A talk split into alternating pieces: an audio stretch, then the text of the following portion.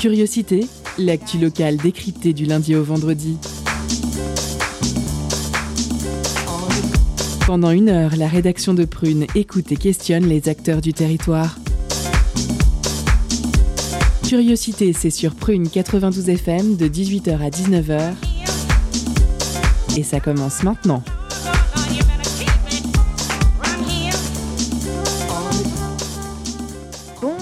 Bonsoir chers auditeurs et auditrices, vous êtes sur Prune 92 FM, il est 18h et c'est l'heure de Curiosité, votre quotidienne d'actualité locale.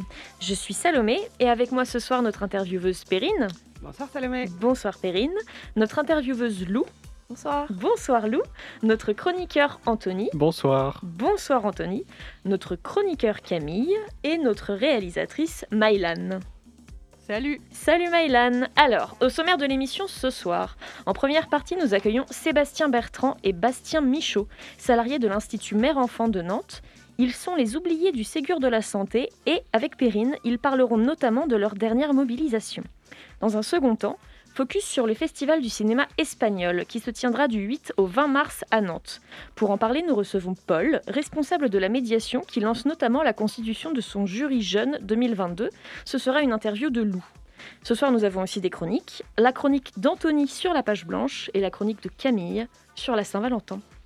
À 18h30, comme d'habitude, notre pause cadeau qui ce soir vous fait gagner des places pour 44 degrés ce vendredi soir à 20h au Michelet. Mais avant de commencer ce beau programme, que s'est-il passé d'insolite dans le monde ces derniers temps? On va d'abord aux États-Unis, où une élue républicaine s'est fait remarquer lors d'une interview où elle a confondu Gestapo et Gaspacho. L'élu pro-Trump dénonçait le traitement réservé aux assaillants du Capitole du 6 janvier 2021. Elle a notamment comparé la prison où ils sont détenus à un goulag et a dénoncé la police Gaspacho de Nancy Pelosi qui espionne les membres du Congrès. Alors bien entendu, le gazpacho n'a rien à voir avec cette histoire, car pour rappel, c'est une soupe de légumes froide. Après, comme elle l'a tweeté elle-même en se rendant compte de son erreur, pas de soupe pour ceux qui espionnent illégalement les membres du Congrès, mais ils seront jetés au goulash. Toujours un bel esprit dans le clan des républicains. Et toujours aux États-Unis, une religieuse octogénaire a détourné plus de 800 000 dollars des caisses de l'école californienne qui l'employait pour flamber au casino et s'offrir des séjours touristiques coûteux. Nonne depuis plus de 60 ans, elle avait quand même fait vœu de pauvreté en entrant dans les ordres, mais cette vie ne devait pas tout à fait lui convenir. Devenue principale d'une école catholique, elle en a profité pour détourner pendant des années des chèques et autres versements. On se croirait presque dans Ozark. La fraude découverte, elle a été condamnée à un an de prison, mais elle justifie son action en disant que les prêtres sont mieux payés que les religieuses et qu'elle devrait avoir le droit à une augmentation. Alors certes, ce n'est pas très catholique, mais c'est féministe individualiste aussi, mais féministe. Notre prochaine destination est la Nouvelle-Zélande, où des policiers ont testé de nouvelles méthodes pour disperser des manifestants anti-vax qui campaient depuis une semaine devant le Parlement néo-zélandais. Pour tenter d'éparpiller la foule, après une semaine de tentatives avec des méthodes plus conventionnelles, et sur décision du Parlement, la police a utilisé des arroseurs automatiques et mis de la musique énervante, comme notamment cette musique. Eh.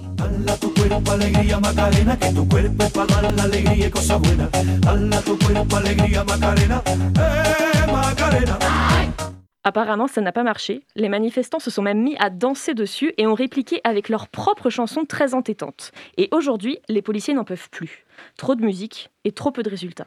Alors j'entends tout à fait qu'avoir la, la Macarena H24 dans les oreilles, ça peut être lassant, mais je pense que les policiers en France pourraient s'en inspirer. Un peu moins de violence et un peu plus de danse. Ça peut être pas mal.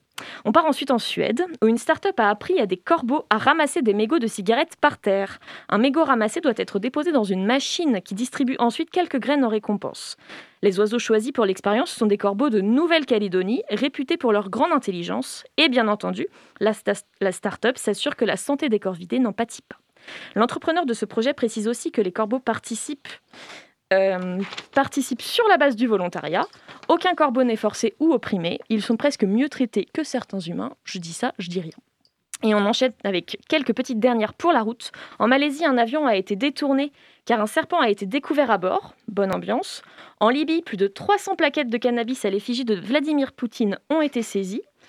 Et enfin, euh, c'est Anthony qui m'en a parlé juste avant l'émission. Un garde, oui, un garde dans un musée russe a dessiné sur un tableau qui vaut un million des yeux parce qu'il manquait des yeux à la peinture. C'est parfait. Je vous laisse méditer là-dessus et de notre côté, on enchaîne avec la suite de notre programme. C'est maintenant l'heure de l'interview. Perrine reçoit Sébastien Bertrand et Bastien Michaud, salariés de l'Institut Mère-Enfant, pour parler des oubliés du Ségur de la Santé. C'est parti. Culture, questions sociales et politiques, environnement, vie associative. On en parle maintenant dans l'entretien de curiosité.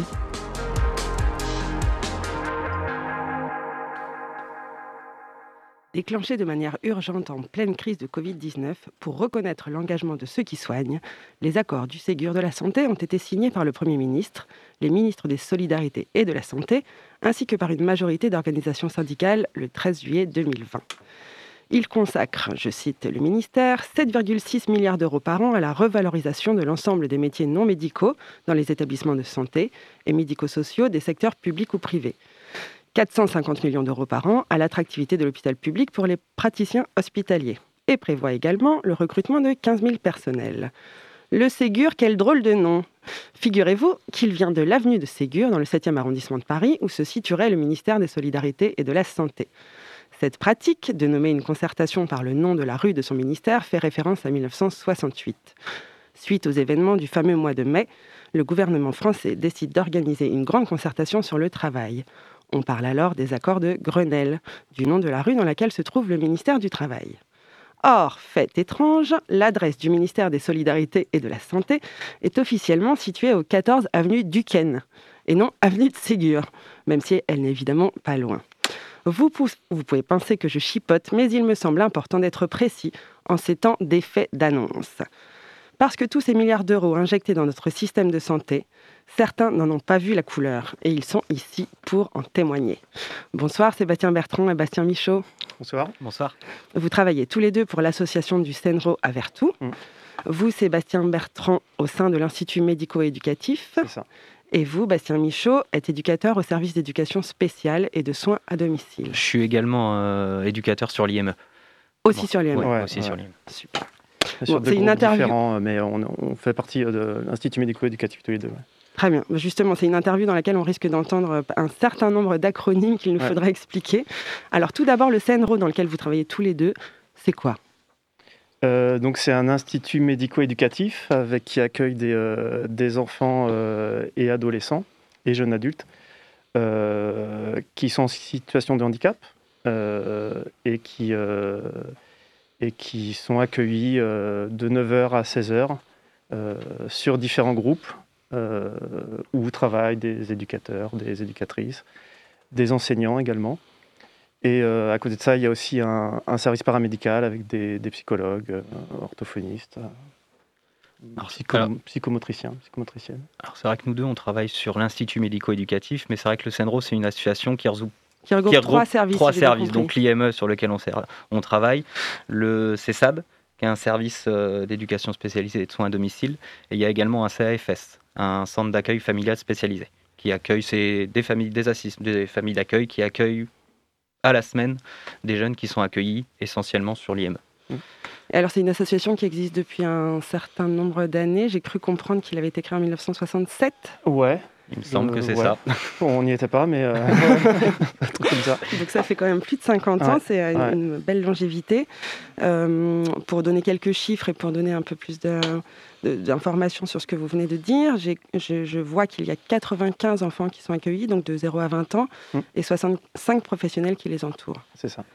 Donc, vous, l'avez dit, il existe différents métiers au sein de cette association. Pouvez-vous déjà nous parler euh, du coup du vôtre et nous décrire en quelques phrases en quoi consistent vos métiers? Euh, ok, euh, je commence. donc moi, je suis donc Sébastien Bertrand et je suis moniteur éducateur sur l'IME, sur un groupe qui accueille des enfants de 8 à 13 ans. Et mon travail, c'est c'est être dans le quotidien avec les enfants, être, être un, un cadre, poser un cadre pour les enfants pour que les journées se passent bien, qu'ils soient apaisés, puis leur proposer des, des temps, des activités ou des temps de repas, enfin un certain nombre d'activités.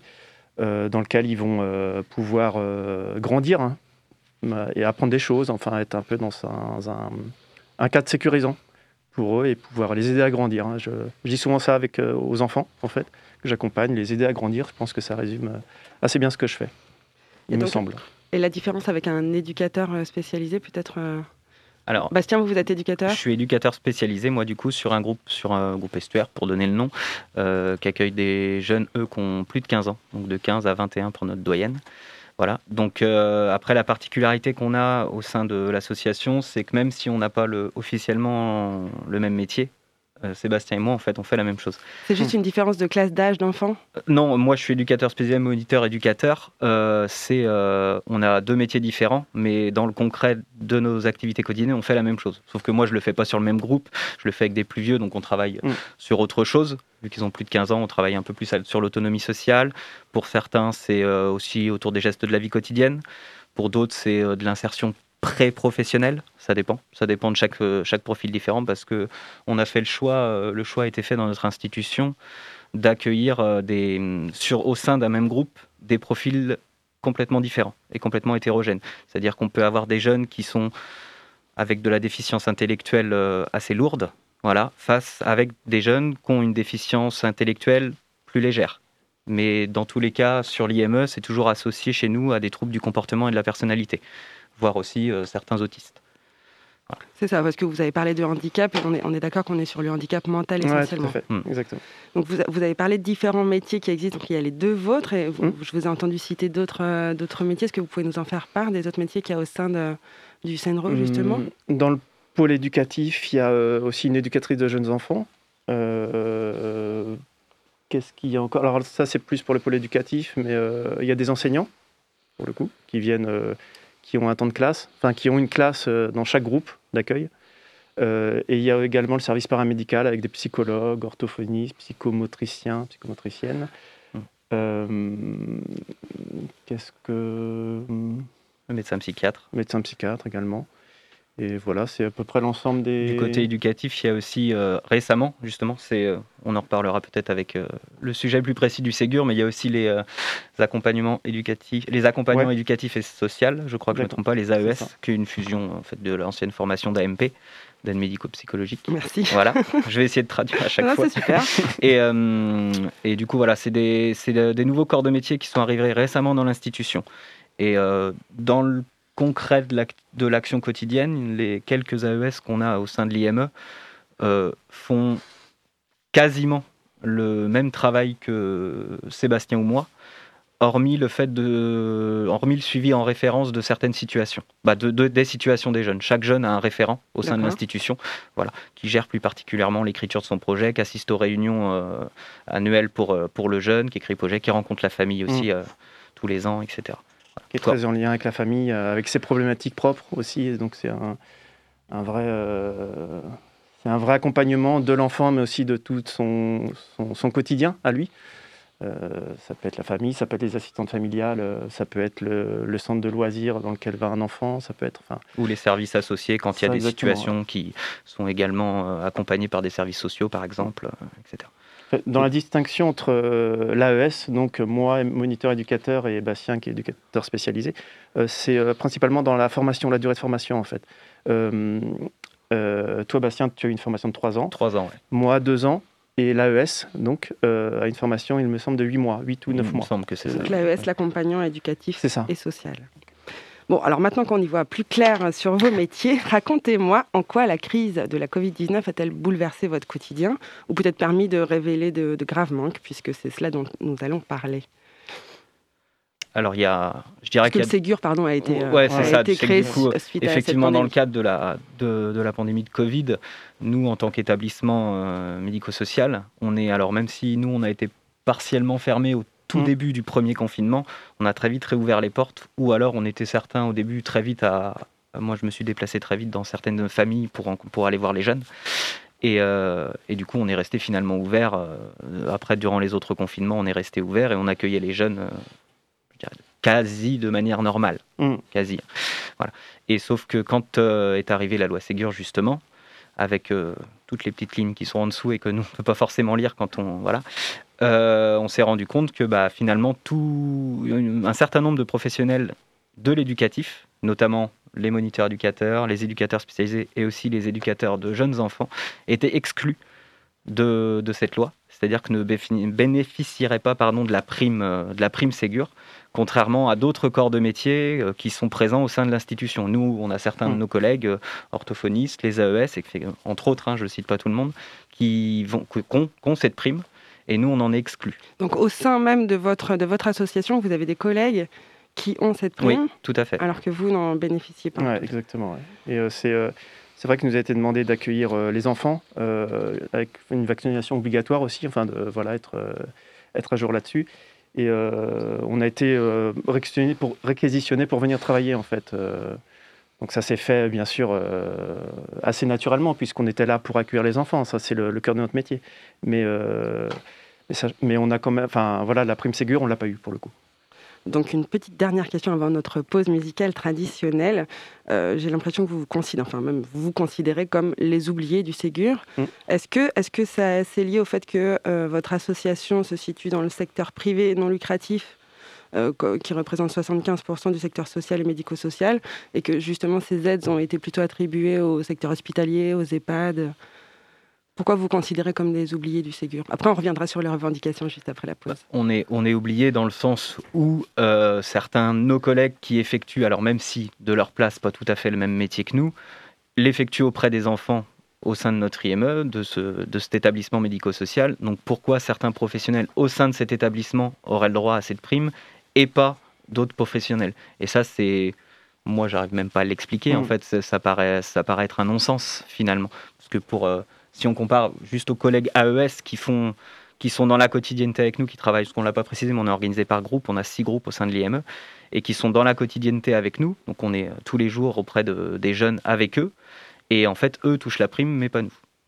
Concrètement, je suis moniteur éducateur, euh, mon collègue qui est moins formé que moi, AES, euh, malgré toutes ses, capacités à travailler sur un groupe, j'entends, hein, euh, touche le même salaire que moi, en fait. Alors que ma, ma, durée de formation est de deux ans et la durée de formation de l'AES est de huit mois.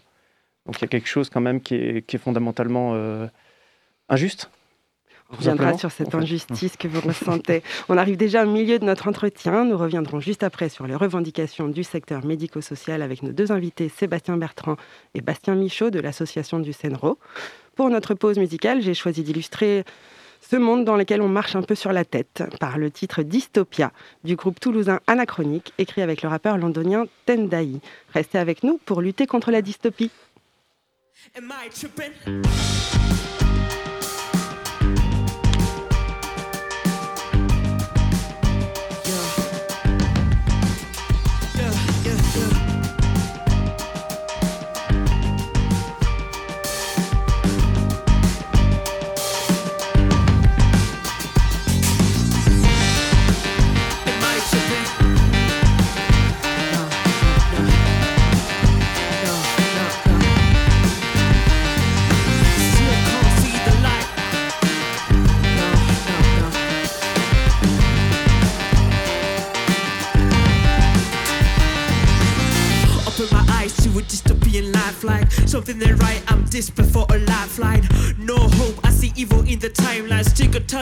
but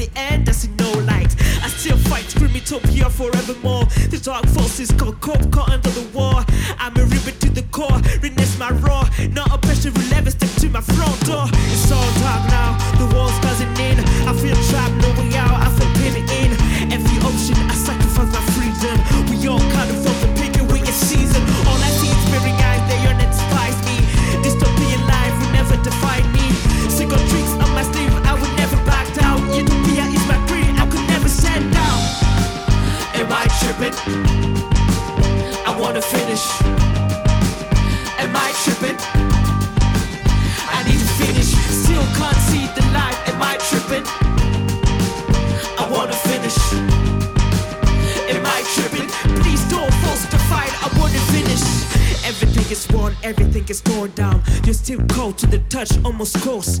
External factors have run of course. But I can shine the light in the dark, is my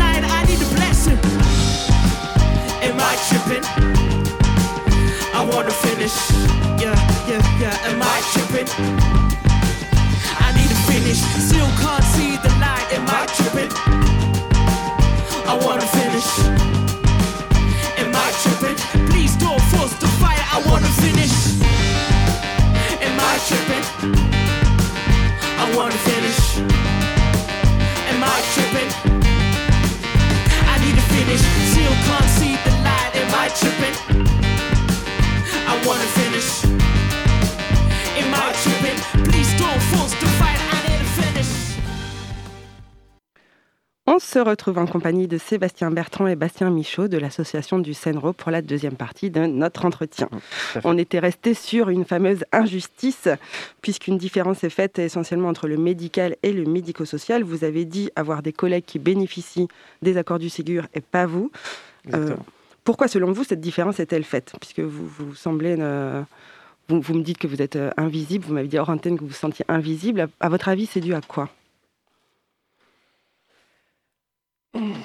Question piège Non, non.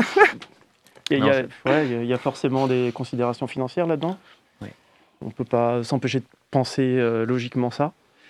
Euh, les tenants et aboutissants de tout ça, je- bon, En fait, mon, mon- mon point de vue, c'est que le, le Ségur, là, c'est un peu la partie euh, émergée de l'iceberg, si je peux me permettre. C'est-à-dire que c'est. euh, comment dire ça? C'est. euh, ça s'inscrit aussi dans une refonte complète du système médico-social en France, dont on ne parle euh, très peu. C'est-à-dire pour euh, aller dans les grandes lignes, à terme, euh, les institutions comme les nôtres, elles ne, les politiques sociales, en tout cas, ne tendent pas vers le maintien de, des structures dans lesquelles on travaille. En tout cas, pas Mm. sur les mêmes modalités d'accueil. Nous, on accueille, c'est vraiment des projets particuliers. On accueille sur des temps de journée, repas compris, voilà, pour travailler sur la durée, sur le long terme avec les jeunes et les moins jeunes, parce que maintenant on accueille des adultes. Et euh, la politique, les politiques sociales actuelles tendent plus vers du tout inclusif. Voilà, la le- fameuse inclusion. La fameuse inclusion qui est très belle en vitrine. Là, on est tous d'accord là-dessus. hein. Il n'y a, pas- il y a aucun problème pour, ce- pour les jeunes en situation de handicap qui sont en capacité d'aller passer un peu de temps à l'école. Au contraire, quand les enseignants sont prêts à les accueillir, quand ils sont formés aussi pour accueillir certaines pathologies, il n'y a aucun problème. Par contre, c'est se voiler la face que de se dire que tous les jeunes peuvent, euh, peuvent intégrer l'école. C'est euh, pour moi, c'est un peu de la poudre aux yeux qui est donnée. Et en fait, à mon sens, la raison euh, de ce changement de politique, c'est uniquement une raison budgétaire. En aucun cas, c'est le bien-être des jeunes et les besoins des jeunes qui sont pris en compte. C'est juste bah, les institutions comme la nôtre, ça coûte très cher. Je ne vais pas vous dire le budget de gestion par an, parce que j'ai peur de dire des bêtises, mais c'est en, en millions d'euros, entre les salariés, les frais de gestion, etc. Et ça coûte très très cher. Et effectivement, sur le papier, les mettre à l'école, ça permet de libérer des places un petit peu dans les institutions pour faire venir des jeunes à temps partiel, et voilà, d'en accueillir plus. Mais sauf que du coup, en, en morcellant tout ça, euh, du coup, ça fonctionnera de moins en moins. Là, on voit bien que c'est le travail sur le long terme qui est dans la durée et sur la quotidienneté qui, qui permet aux jeunes d'avancer. Oui, alors que vous, votre devise, c'est accueillir et accompagner des enfants dans leurs différences, justement. C'est ça. Ah ouais, c'est, euh, enfin, c'est- c'est- on, on travaille avec des enfants qui, ou des jeunes, ados, jeunes adultes, euh, qui ont. Voilà, l'autre, euh, c'est très compliqué de, gérer ça pour ces enfants-là. Euh, Il y a vraiment une, euh, incapacité, euh, et ça se travaille, c'est le cœur de notre métier, euh, de pouvoir accepter l'autre. Donc quand on entend effectivement parler d'inclusion, euh, du tout inclusif, euh, ça nous paraît juste euh, impossible, tout simplement. Euh, Donc, donc, cette manière de ne pas vous donner euh, le, le- le bénéfice des accords du Ségur, c'est peut-être un moyen de vous déclasser, de dévaloriser vos métiers, de faire en sorte que finalement il n'y ait plus de jeunes qui aient envie de faire vos métiers et que du coup les, les- les instituts euh, disparaissent. Quoi, en fait, c'est ce qui est en train de se passer en Ou tout en cas. tout cas aussi de rationaliser les coûts en disant on va embaucher au-delà, comme tu le disais tout à l'heure, des compétences de nos collègues AES que moi je remets pas du tout en question, mais qui ne sont pas les mêmes. En fait, on fait pas, on n'a pas la même formation, donc on peut pas prétendre aux mêmes compétences. Et c'est euh, au-delà de ça, embaucher des personnes qui, sur le papier, on leur dira qu'ils feront le même taf que le même travail, pardon, que un moniteur éducateur ou un éduxp, et euh, sauf qu'on le payera euh, moins cher. Vous- Avec l'accord Ségur, du coup, ça change aussi un peu la donne, parce que finalement, les moniteurs Finalement, vous disiez ouais, qu'ils étaient payés euh, finalement comme vous. Mais alors, cette, quand vous dites que ça coûte très cher, ça coûte très cher à la sécurité sociale, en fait. Mmh, c'est ça. Parce que c'est la sécurité sociale qui finance, qui vos- finance votre ouais. association, Bah, par le biais des ARS, etc. C'est des agences euh, régionales de santé. c'est ça Agence régionale de santé. Pardon. Nous, les jeunes qui sont accueillis sont accueillis en prix de journée. Voilà. Chaque- Ah. pour chaque jeune accueilli à la journée, l'institution touche un montant finalement. Mais sachant que je vais même un peu plus loin, c'est-à-dire que c'est euh, même ça, ce, ce financement-là est remis en question par des par, par d'autres types de financements qui seraient des financements. Alors je crois que c'est via la grille Séraphin, si je me dis pas de bêtises, et c'est des financements à l'acte.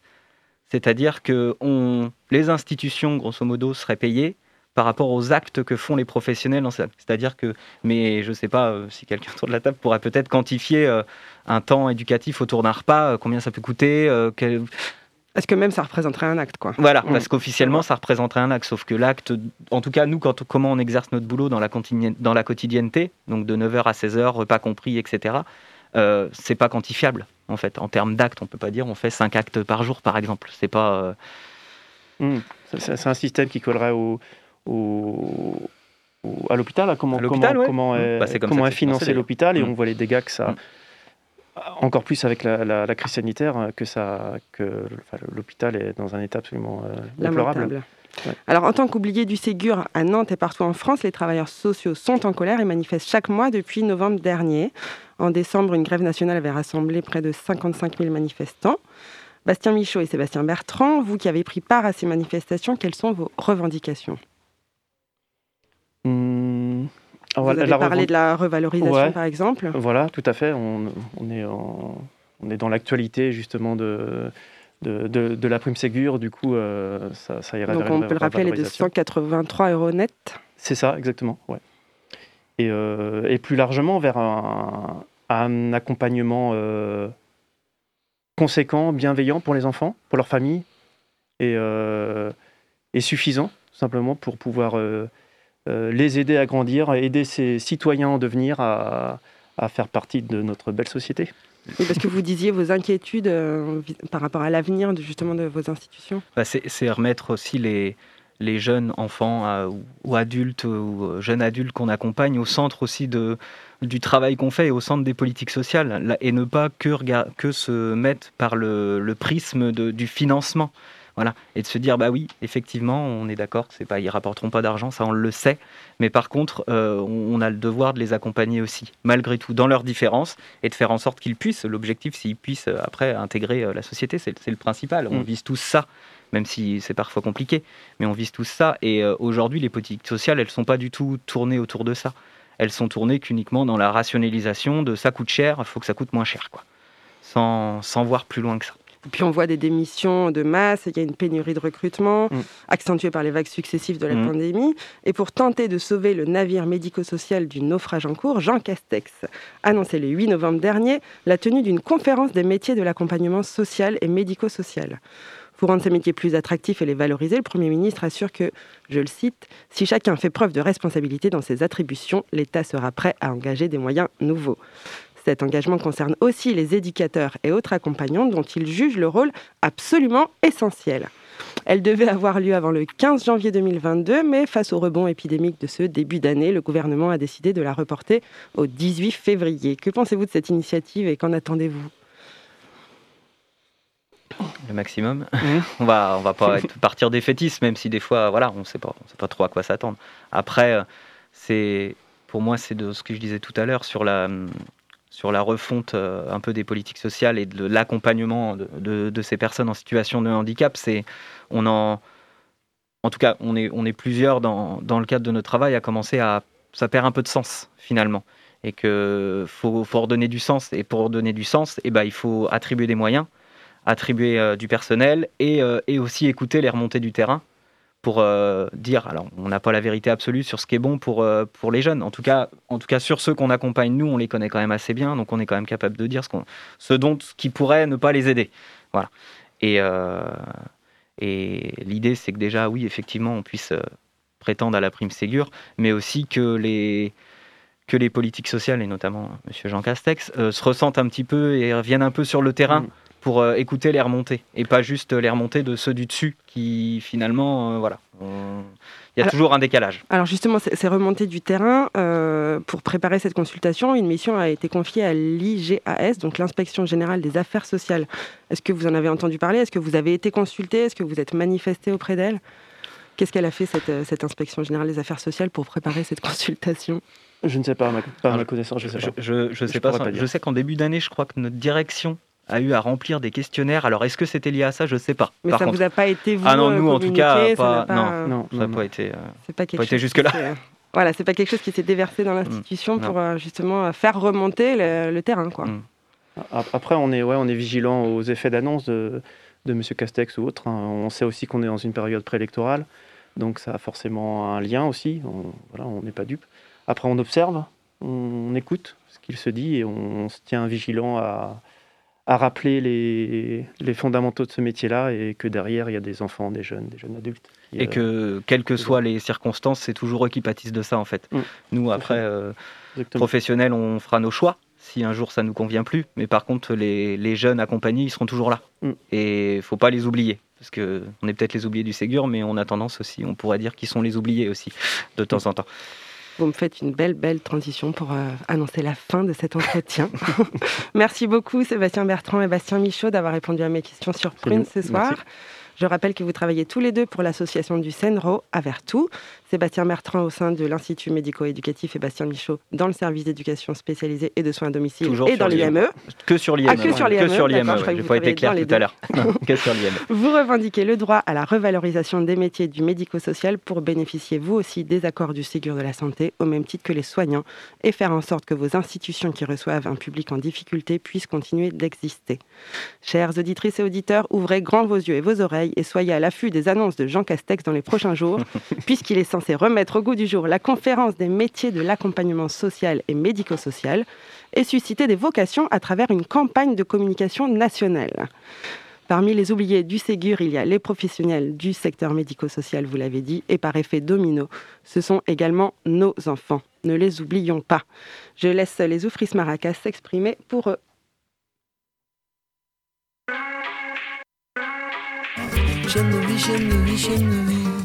Hein. Mais où me fais-tu.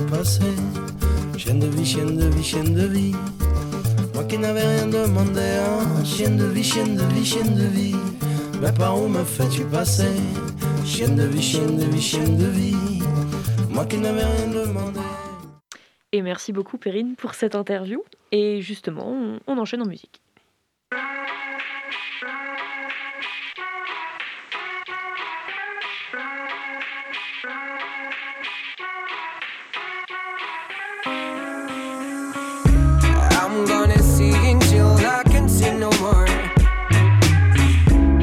The bad sweetie until he open that door. I'm gonna sing till I can sing no more. Wanna fight the bad sweetie until he open that door. Uh, I'm so la la la, let me got no troubles in the playground. Yes, fish show me young, but I'm not scared by your baseline. Pretty free because I'm not worried, easy deadline. Everything to learn, nothing to lose, so let's try it. Call me for a meeting, just a little one more minute. Let me grab the mic, I press take some by thousand. Absolutely, I come like a beginner, your garden. Fat be by your here without sauce like Tyson. Thousand, back the right house, listen. 16 bars to prove I am hiding a million, a billion, a trillion. What's better than the you to represent the playground? Yeah. So let me rock the playground, let me rock the play, rock the. Playground,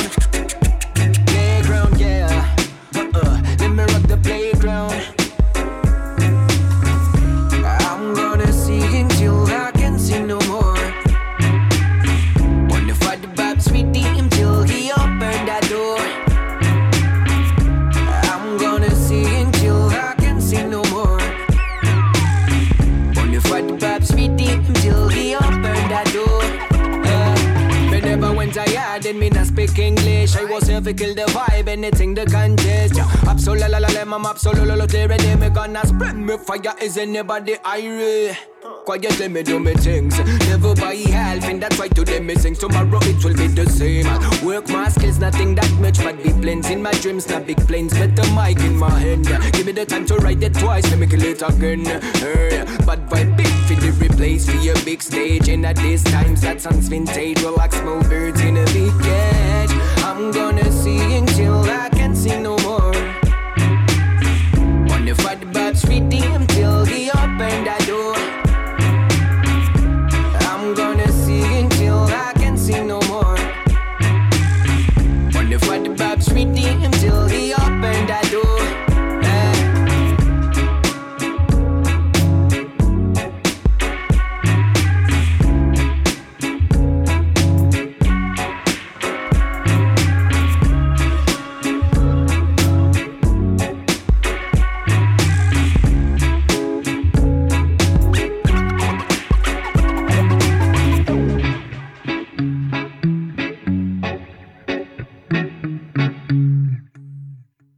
Sur Prune 92 FM, vous venez d'écouter Playground de Absolem et Fat Babs. Euh, en deuxième partie d'émission, focus sur le Festival du cinéma espagnol. Il y aura également la chronique de Camille et notre pause cadeau. Mais tout de suite, je vous laisse avec la chronique d'Anthony sur la page blanche. C'est parti. Étonnante, perspicace, amusante, actuelle. Les chroniques de curiosité.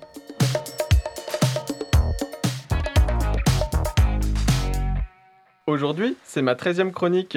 Déjà, le temps passe vite quand on s'amuse. Euh, Et comme toutes les 13e chroniques, elle sera ratée d'après un théorème précis que je viens d'inventer. Euh, car pour la première fois, j'ai été confronté à la page blanche. Vraiment, j'ai écrit à peu près 4 chroniques avant celle-là et aucune n'était au niveau. Donc je sais pas si c'est vraiment une page blanche parce que j'en ai écrit en fait. Euh, j'ai failli vous parler donc du roman national, mais j'avais la flemme de faire des blagues sur la réhabilitation du nazisme. Dommage, parce que j'avais fait rimer amour et Zemmour et c'était assez audacieux. J'ai aussi euh, failli vous parler de Kurt Zuma, le gars qui joue au foot avec son chat, mais ça sonnait plus comme une chronique euh, de mec énervé qu'on parle plus des joueurs qui frappent des chats que des joueurs qui frappent leurs femmes. Et on embrasse là Mason Greenwood, Kingsley Coman ou encore Lucas Hernandez. Et à un moment, j'ai aussi pensé à faire de l'art contemporain plutôt qu'une véritable chronique. C'est dire à quel point j'étais loin, quoi. Et comme je vous l'ai dit il y a quelques instants, hein, faut suivre un peu, euh, j'étais pas inspiré cette semaine. Alors comment sortir de cette spirale infernale de la page blanche? La réponse est simple, la mort. Et oui voilà, euh, je suis mort, bonne semaine tout le monde. Et non, évidemment, la solution, c'est tout simplement de reprendre les bases, de renouer à ses racines, car finalement nous sommes des architectes de la pensée, et quand la toiture s'effondre, bah, bah, j'ai pas la fin de la métaphore, hein, désolé. Mais donc, euh, les bases. Alors, au début, euh, bah, je suis né, ça, ça j'en suis sûr. Hein. Je me souviens pas, mais, mais j'y étais. Euh, ensuite, bon, j'ai eu une enfance plutôt tranquille. Je passais mon temps libre à. Mon temps lire. euh, je sais pas dire, parler. Je passais mon temps à lire euh, des livres et euh, à jouer à Pokémon. Puis, il y a eu l'adolescence. J'ai donc fait table rase, comme dirait René Descartes. René, il disait Je pense donc j'existe. Et moi, au collège, c'était plus Je pense pas que j'existe. Euh, puis, je suis sorti du tourbillon de l'ouragan, même si dès qu'il y a du vent, franchement, je suis pas serein. Euh, C'était une meilleure métaphore filée d'ailleurs. hein. Et donc, aujourd'hui, euh, je mène de nouveau une vie douce puisque je lis des livres et je joue à Pokémon. Certains diront donc que j'ai régressé et ils ont sûrement raison. hein. Euh, mais quand on est enfant, on est heureux, entre autres parce qu'on ne passe pas 40 heures par semaine à faire un truc qu'on n'aime pas juste parce qu'il faut survivre. Sauf si on est un enfant chinois, évidemment. Euh, car quand on travaille trop, on en devient malade. Aussi malade que la société qui nous l'impose. Et encore une métaphore brillante, je sais. Et oui, euh, là, c'est plus le syndrome de Peter Pan que j'ai, mais le syndrome de Peter Pan, pan, pan, pan, pan. Je tire sur le grand capital. Donc, je lis des livres et je joue à Pokémon. D'ailleurs, si ça intéresse quelqu'un, j'ai un super Betorol Shiny en trop. Je suis prêt à l'échanger au plus offrant. J'ai d'ailleurs terminé le dernier jeu Pokémon, c'était bien. Pourtant, Pokémon, c'est tout le temps la même chose. Hein. T'es un gosse entre 10 et 15 ans, tu dois sauver le monde tout seul car t'es entouré uniquement d'incapables et de losers. hein. Et pour ça, tu dois braconner les espèces les plus rares en toute légalité, bien évidemment. Et tu organises des combats qui sont, eux, pas toujours très légaux. Puisque tu dois démanteler des cartels de, la pègre, finalement. hein. Euh, donc, depuis que le dernier po- Pokémon est arrivé dans ma vie, euh, je ne sais rien faire d'autre. C'est d'ailleurs pour ça que j'ai eu une page blanche, hein, je pense. J'en suis à un point où j'ai développé une relation toxique avec un jeu vidéo. C'est dire mon niveau de célibat et joyeuse Saint-Valentin à tous, bien évidemment. Tous les soirs, donc, ce jeu m'attend. Toute la journée, je pense à lui et à ce qu'on va faire ensemble. Ma vie n'a plus aucune saveur dès que je suis éloigné de lui. Tout me rappelle nos douces aventures vécues main dans la main, enfin joystick dans la main, et je suis pas sûr de cette métaphore-là du coup. Euh, Et avec Pokémon, je vis des aventures palpitantes, j'explore un monde nouveau, je vis d'amour et d'eau fraîche, c'est si bon. Mais c'est un bonheur qui ne dure pas, puisque j'ai fini le jeu. Euh, un bonheur périssable, nous rappelant que l'amour, la vie, les sentiments, tout un jour flétrit à mourir. Euh, wouh, la joie Eh, eh, C'est presque autant la joie que quand on me répète que lire des livres et jouer à Pokémon, ça va pas me permettre de trouver un vrai travail. Ce qui est vrai d'ailleurs, et on me le dit tout le temps. Euh, à la limite, je peux donc être chômeur, ou pire, prof de français, ou, ou encore pire, youtubeur Pokémon, mais faut que je vous laisse, je dois attraper des Wistikram. Super, bah merci beaucoup Anthony. Ça va toi quand t'as pas trop d'inspiration, il y a quand même, euh, enfin il y a toujours Pokémon. quoi, Ouais, une page euh, blanche de deux pages, quoi. Euh, alors, on enchaîne et c'est maintenant l'heure de faire une pause cadeau. Concert, spectacle, cinéma. Tout de suite, Prune comble ta soif de culture avec la pause cadeau.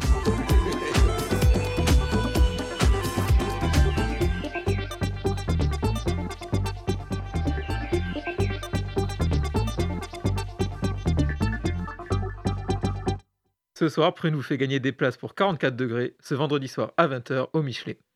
La scène musicale nantaise est pleine de jeunes pépites qui mériteraient plus de visibilité. C'est dans cette optique que Crump lance 44 degrés, un projet qui met en lumière les artistes émergents et locaux. Et pour cette première édition à Michelet, Crump invite trois rappeurs en pleine ascension, Hicham, Sanas et Black Jeez. Alors pour remporter vos places, envoyez brûlant en message direct sur l'Instagram de Prune et soyez les plus rapides. Je vous laisse en musique avec bien sûr par Black Jeez.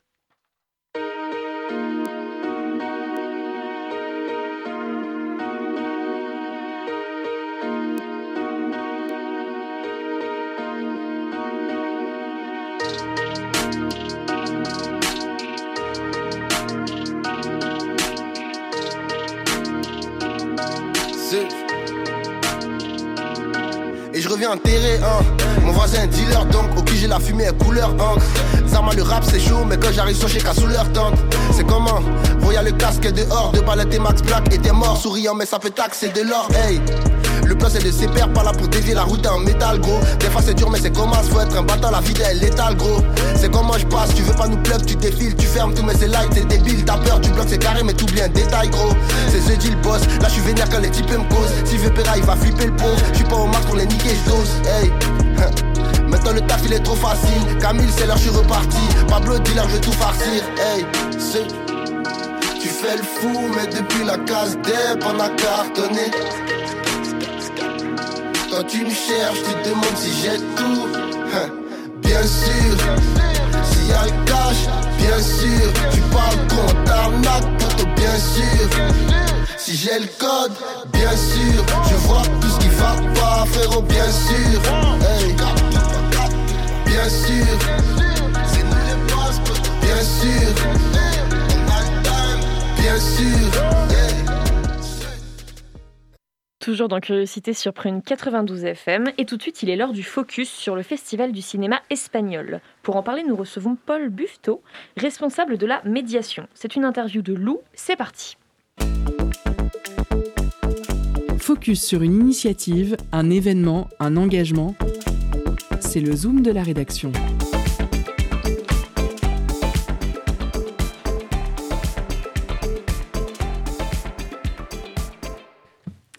Du 8 au 20 mars, le Festival du cinéma espagnol de Nantes sera de retour pour sa 31e édition. Fondé en 1990, ce festival diffuse et promeut le cinéma espagnol à travers des projections, mais également au cours de conférences ou de rencontres avec des personnalités des milieux culturels espagnols et français. Au 14A, au Théâtre Gralin et au Cosmopolis, vous aurez l'occasion de visionner de nombreux films et d'assister, le dimanche 20 mars, à la cérémonie de remise des prix. Si vous êtes un ou une passionné de cinéma, peut-être avez-vous envie de vous glisser dans la peau du jury. Depuis 2003, le festival offre la possibilité à des personnes ayant entre 18 et 30 ans de faire partie d'un jury jeune. Si l'expérience vous intéresse, les inscriptions sont ouvertes et ce jusqu'au 17 février.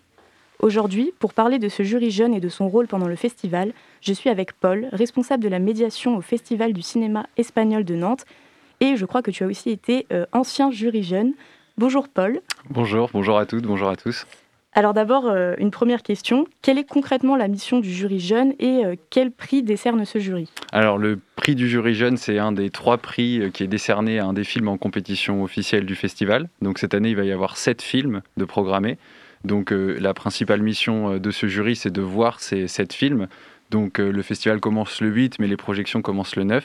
Donc le, jury a jusque du 9 jusqu'au 17 mars, qui est le jour de la délibération du, jury pour voir euh, ces films-là. Donc il peut les voir avec les autres membres du jury, avec euh, la personne qui se charge de les coordonner. Et ensuite, donc ils vont euh, participer à une délibération dans laquelle ils vont devoir euh, choisir euh, le meilleur film selon eux, rédiger un petit texte aussi euh, expliquant et justifiant leur choix. Et euh, ce texte sera lu par l'un des membres du jury lors de la cérémonie de clôture au, au 14A le, le 20 mars, comme tu l'as dit. Ok. Et du coup, pour candidater, comment ça fonctionne en fait? Alors pour candidater, c'est simple, il faut envoyer un CV et une lettre de motivation à l'adresse bénévole au pluriel cinespagnol-nantes.com. Donc euh, toutes ces informations, on peut les retrouver sur euh, notre site internet. Et, euh, et voilà. Ok. Et du coup, pour rebondir sur la question de la candidature, euh, est-ce que les personnes qui souhaitent candidater, est-ce qu'il est nécessaire qu'elles travaillent ou qu'elles étudient, dans le domaine du cinéma ou est-ce que c'est ouvert et accessible aux personnes qui sont euh, passionnées cinéphiles mais qui ne travailleraient pas dans le milieu du cinéma? Oui, oui, alors pas du tout, il n'y a pas de critères euh, qui prédéfinissent ou qui, définiraient le, candidat idéal pour le, jury, pour le jury jeune. Au contraire, l'idée c'est de former un jury qui soit le plus éclectique possible avec des personnes qui soient issues de, tous horizons pour justement bah, avoir, euh, enfin, que ça procure des, rencontres entre, entre les personnes qui ont entre 18 et, et 30 ans et, euh, et voilà que les discussions soient le plus, le plus riches possible. Ouais, donc c'est pareil, j'allais te demander s'il fallait avoir euh, une appétence et une connaissance du milieu cinéma- cinématographique espagnol, mais pas forcément, ça peut être l'occasion de découvrir au contraire. Voilà, euh, c'est ça. Et puis il faut bien insister aussi sur le fait que, évidemment, les films sont donc projetés en, en version originale, mais qui sont Ouais. tous sous-titrés en, en espagnol, donc il n'y a pas du tout besoin de parler euh, espagnol euh, pour, pour participer au, au, au jury jeune. Ok. Après, je me posais une question sur le rôle du jury. Euh, c'est sans doute nouveau pour la plupart des jeunes qui sont sélectionnés. Et du coup, est-ce qu'ils sont accompagnés et aiguillés ou est-ce que c'est un travail qui est assez autonome euh, Tout à fait, c'est ce que je disais tout à l'heure. En fait, il y a une personne qui est en charge de Ouais. les coordonner. Donc, euh, ils vont se réunir euh, tous ensemble pour euh, venir chercher leur accréditation, se mettre d'accord sur l'horaire de la délibération.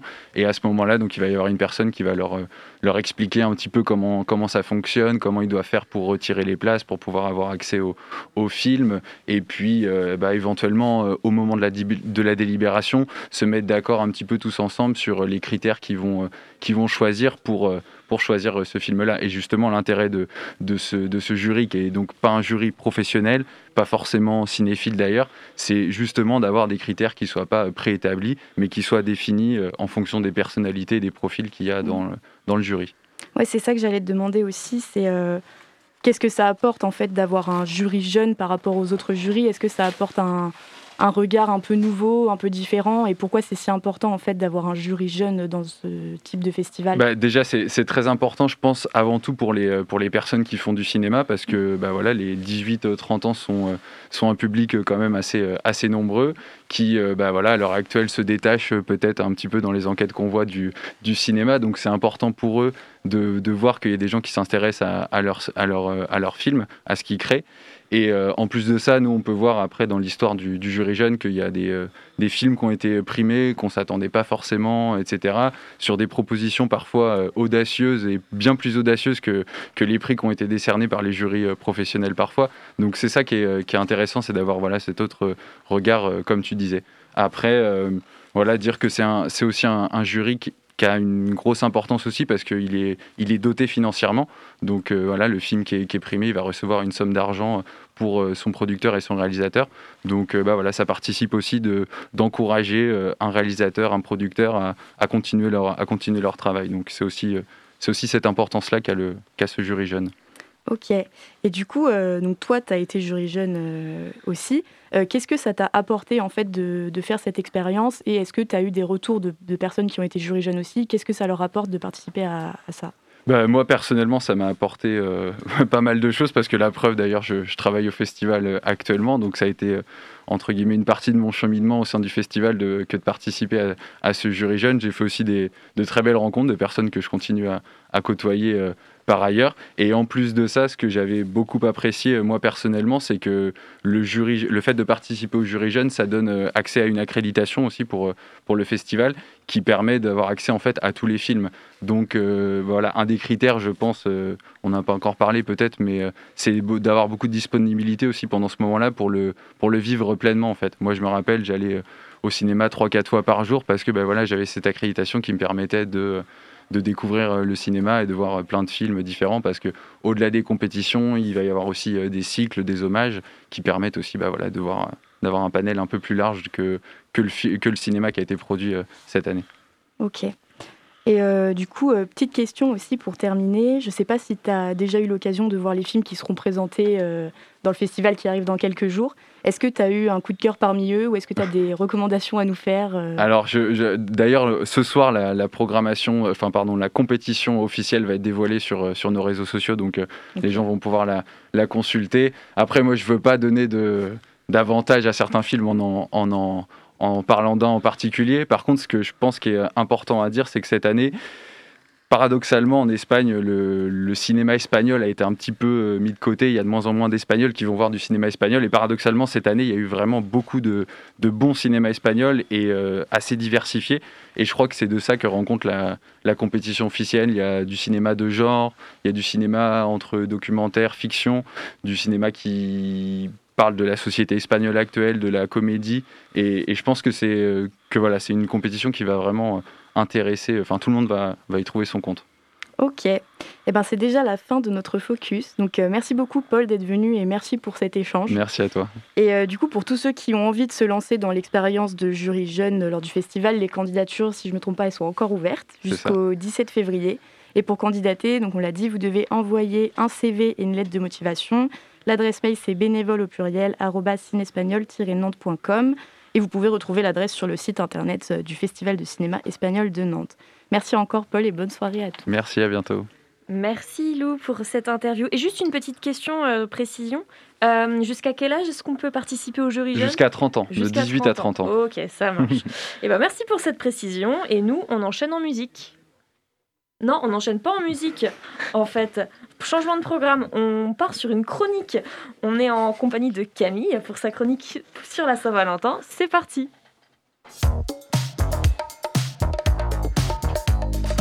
Étonnante, perspicace, amusante, actuelle. Les chroniques de curiosité.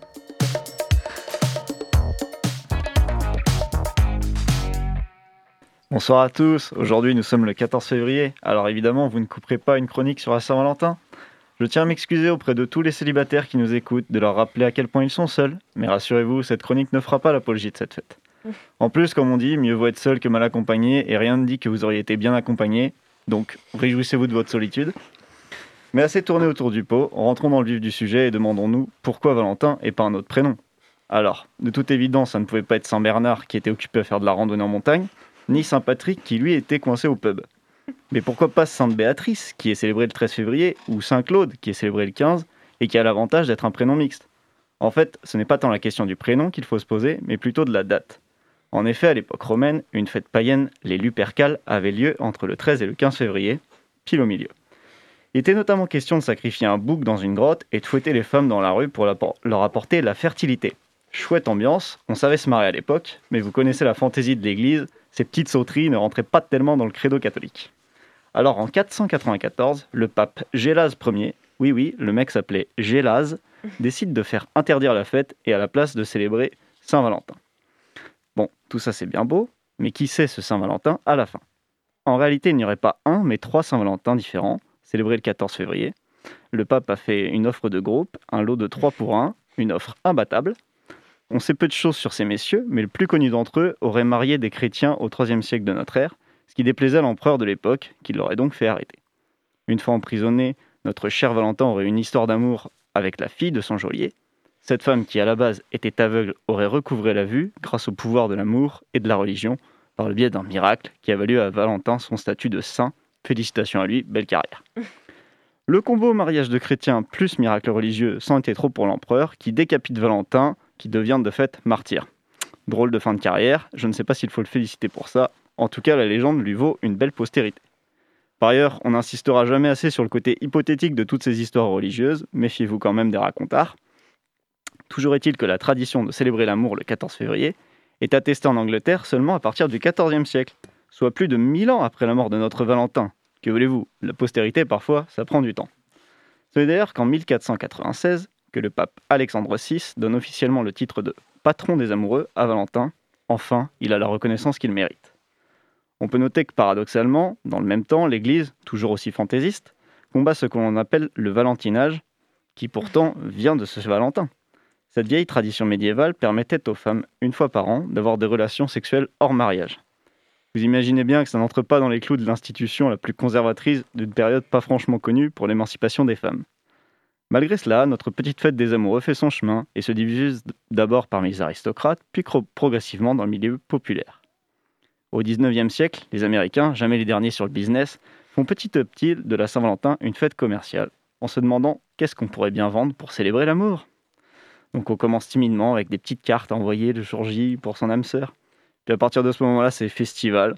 La pente fatale est amorcée et bientôt les fleuristes, les bijoutiers, les chocolatiers, les restaurateurs ne manqueront pas de vous rappeler à quel point il est important de célébrer l'amour désintéressé. Bref, que vous soyez seul, bien ou mal accompagné, que vous ayez décidé de célébrer l'amour ou non ce lundi 14 février, dites-vous toujours qu'on peut célébrer tout ce qu'on veut, mais qu'on n'est pas obligé de le faire en consommant. Eh ben merci beaucoup Camille pour cette chronique et joyeuse Saint-Valentin à tous. Et euh, malheureusement, c'est déjà la fin de l'émission. Donc merci à nos invités du jour, Sébastien Bertrand et Bastien Michaud, euh, salariés du CENRO, l'Institut médico-éducatif. Merci à Paul Buffetot, responsable de la médiation du Festival du cinéma espagnol. Merci à toute l'équipe, Perrine, Lou, Anthony, Camille et Maïlan pour la réalisation de cette émission. Merci à vous, bien sûr, chères auditrices et auditeurs, de nous avoir écoutés. Vous retrouvez Curiosité dès demain à 18h. Quant à nous, on se retrouve lundi prochain. Pour combler cette attente, vous pouvez réécouter toutes nos émissions en podcast sur notre site www.prune.net. Juste après nous, c'est Money Time, alors restez sur Prune 92 FM et sur ce, moi je vous dis à la prochaine.